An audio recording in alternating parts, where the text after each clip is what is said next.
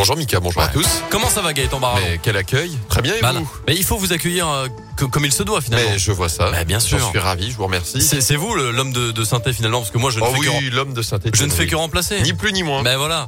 Le scoop info à 6h30, l'actu avec Gaëtan Barallon, c'est parti. Et à une, l'enquête se poursuit. À Issingeau, après l'agression d'une lycéenne dans les bois de Choumourou, c'était jeudi dernier. D'après le progrès, l'ado a été blessée à l'aide d'une arme blanche. Elle a réussi tout de même à prendre la fuite sans parvenir à identifier son agresseur. Des enquêtes de voisinage sont en cours.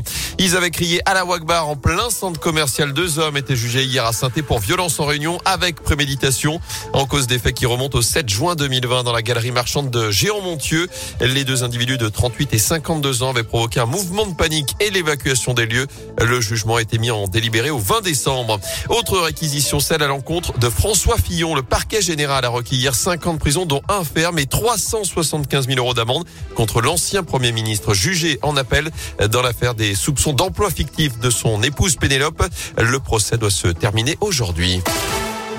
Dans l'actu également, le secteur social et médico-social dans la rue. Aujourd'hui, journée de grève nationale à l'appel de la CFDT. Parmi les revendications, l'extension de la prime du Ségur de la santé de 183 euros à l'ensemble des travailleurs et travailleuses des métiers du secteur, plus particulièrement aux salariés dans le domaine du handicap et de la protection de l'enfance. Par exemple, les personnels soignants de la fonction publique hospitalière et des EHPAD sont concernés par cette prime, mais pas les moniteurs éducateurs ou les éducateurs spécialisés travaillant pour le milieu associatif. Marie-Laure Jette-Brevet est secrétaire départementale CFDT Santé Sociaux dans la région. Aujourd'hui, nous demandons l'ouverture de négociations au niveau national pour que soit créée une convention collective unique étendue qui permette l'intégration de cette prime dans les salaires directement euh, de ces professionnels et pour qu'en fait tous les salariés puissent la toucher, quel que soit leur secteur d'activité. C'est une revendication très forte puisqu'elle permettrait d'avoir euh, des revalorisations salariales qui soient identiques aux, aux autres secteurs et entre autres euh, à la fonction publique hospitalière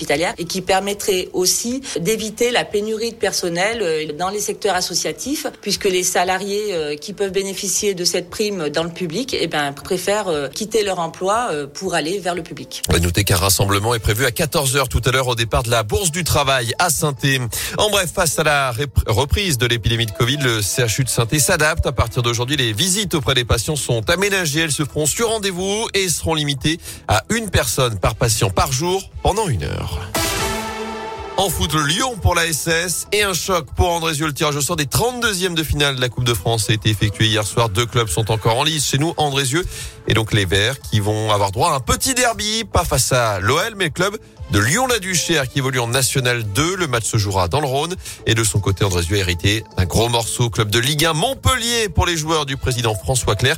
C'est un peu le jackpot. On est très content au club de, de recevoir le, le- Montpellier Héros. C'est un grand club historique de Ligue 1 qui a déjà gagné la coupe. Donc euh, non, non, on est ravis de les recevoir. C'était ce qu'on voulait vraiment, c'était de, de recevoir. euh, donc c'est fait. Puis autant quitte à jouer une équipe pro, et ben autant jouer une, une très bonne et une Ligue 1. Ça va être un, grand défi qui nous attend et en tout cas une grande fête. Après concernant le, le stade, et ben moi j'espère de tout cœur qu'on pourra le, le, faire à l'envol. Notre stade il est, il est tout neuf, il est tip top. On l'a vu contre Grenoble, il y avait une belle affluence. Je préfère remplir notre stade que devoir délocaliser. Donc voilà, on va jouer notre chance à fond. C'est qu'on a, on a, on a peu de chance, mais, mais tout est possible euh, ici à, à Andrézieux. Et la décision finale concernant le stade sera actée dans les prochains jours. Notez que toutes les rencontres se joueront les week-ends des 18 et 19 décembre. Enfin, toujours en foot, le nouveau sacre de Lionel Messi, la star argentine du PSG, a décroché hier le septième ballon d'or de sa carrière. C'est un record en devançant le Polonais Robert Lewandowski.